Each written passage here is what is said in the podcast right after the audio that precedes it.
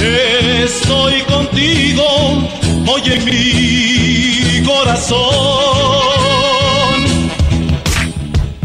Amigos, sean bienvenidos a su podcast americanista, básicamente América contra la Liga MX. Habíamos quedado que íbamos a hacer un podcast cuando ya teníamos bien los refuerzos, algo importante que platicar de la conformación del equipo.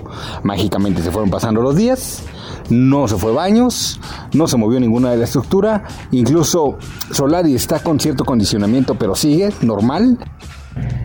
Y con ese nerviosismo que se apreciaba de la gente en redes sociales, ese mismo nerviosismo lo reflejó hoy en la cancha del Cuauhtémoc el equipo América nerviosismo en la jornada 1. Hágame usted el favor. Y es que solamente así puede justificarse la expulsión de Solari. Solamente poniendo a Roger Martínez en la cancha vas a tener el nervio y al Chucho López.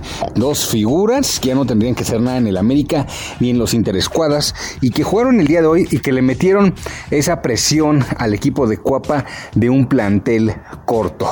¿Es un plantel corto? Efectivamente, lo es. Porque si bien nos deshacimos de gente que era muy inútil, la realidad de todo eso es que tampoco se contrató gran cosa.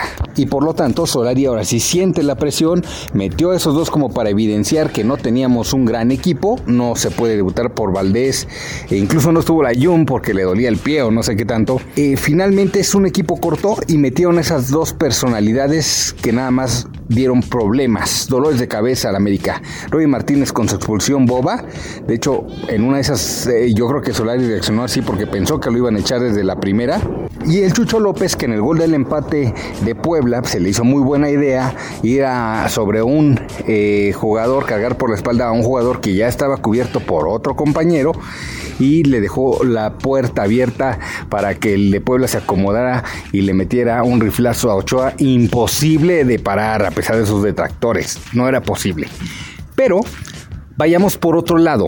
América, supongamos que ya no va a contratar a nadie más, que nos vamos a quedar con lo que está, que Diego Valdés y Jonathan serán lo único que contemos. Yo le diría algo al americanismo, ok.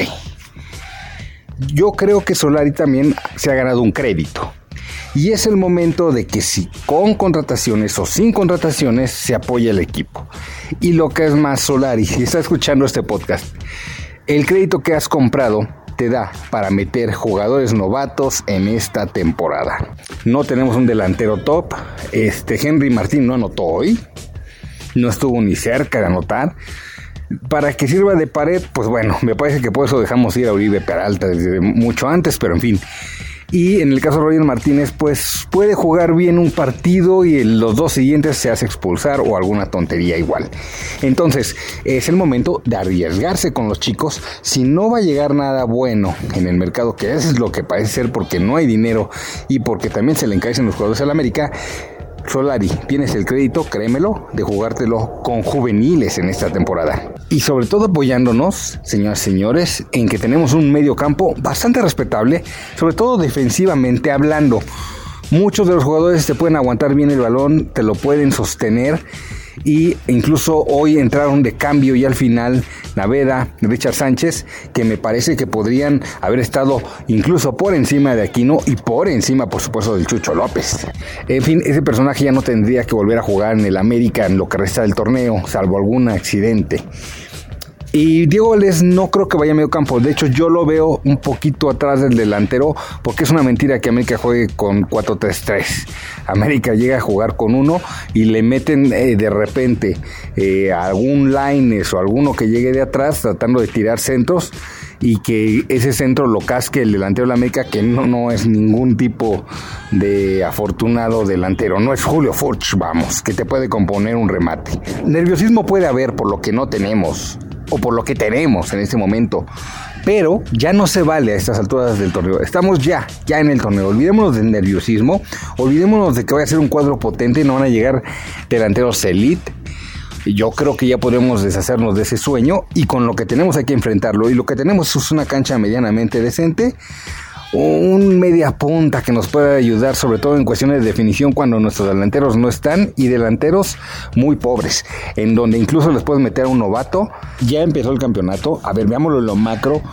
Puebla tendría que haber sido una eh, aduana difícil por los lugares que ha ocupado en la tabla Hoy se empató, ya fue una ganancia, sobre todo con las circunstancias de una persona expulsada.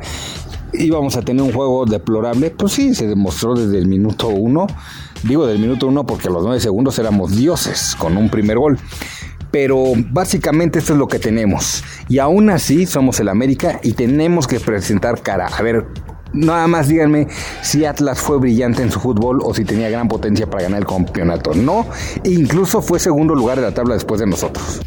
Y con eso se aspiró a un campeonato, con eso se llegó a un campeonato. Y nosotros como América tenemos que aspirar a eso, no menos, con lo que tengamos, con muy malos defensas, con delanteros que no anotan goles, con lo que sea. Pero tenemos que aspirar al campeonato. Ustedes volteen a ver a los otros grandes y ya me dirán si alguno de ellos despreciaría cualquiera de los jugadores que tenemos en media cancha o la contratación de Valdés. Ninguno de ellos lo despreciaría y con eso tienes que contener. Con eso tienes que llegar hasta las instancias finales y hacerte fuerte en tu estadio. Solari, tienes crédito, vas, intenta con algunos delanteros eh, novatos que puede que tengan alguna sorpresa. Porque los que tienes ya sabemos que no te llegan a ningún lado. Créeme, échale valor, échale un par de narices que todos te vamos a apoyar cuando hagas apuestas grandes, sobre todo con chavos nacidos en el club. De verdad, vamos a estar apoyando esa situación y no se vale ya nerviosismos. Con lo que tenemos, tenemos que llegar al título, señores americanistas, todos los que están escuchando. San se acabó si llega a haber una sorpresa, que lo dudamos todos por la cuestión presupuestal y por cómo se han complicado las cosas y por la gestión de años, qué padre. Pero si no, con esto tenemos que batallar y con esto tenemos que salir campeones. Hoy se empató ante Puebla, no esperamos que se ganara, así fue como sucedió, pero también esperemos que con valor hoy sea el último partido de Chucho López, hoy sea el último partido de Martínez, hoy sea el último partido también incluso de Jorge Sánchez y que se apuesten por los chavos basados en una media cancha medianamente decente y en algunos laterales que se pueden ir recuperando. Mi nombre es José Alberto, esto es América contra la Liga MX, el mejor podcast de las Águilas del América. Las poderosas Águilas del América, que incluso jugando con reservas tienen para ganar este torneo.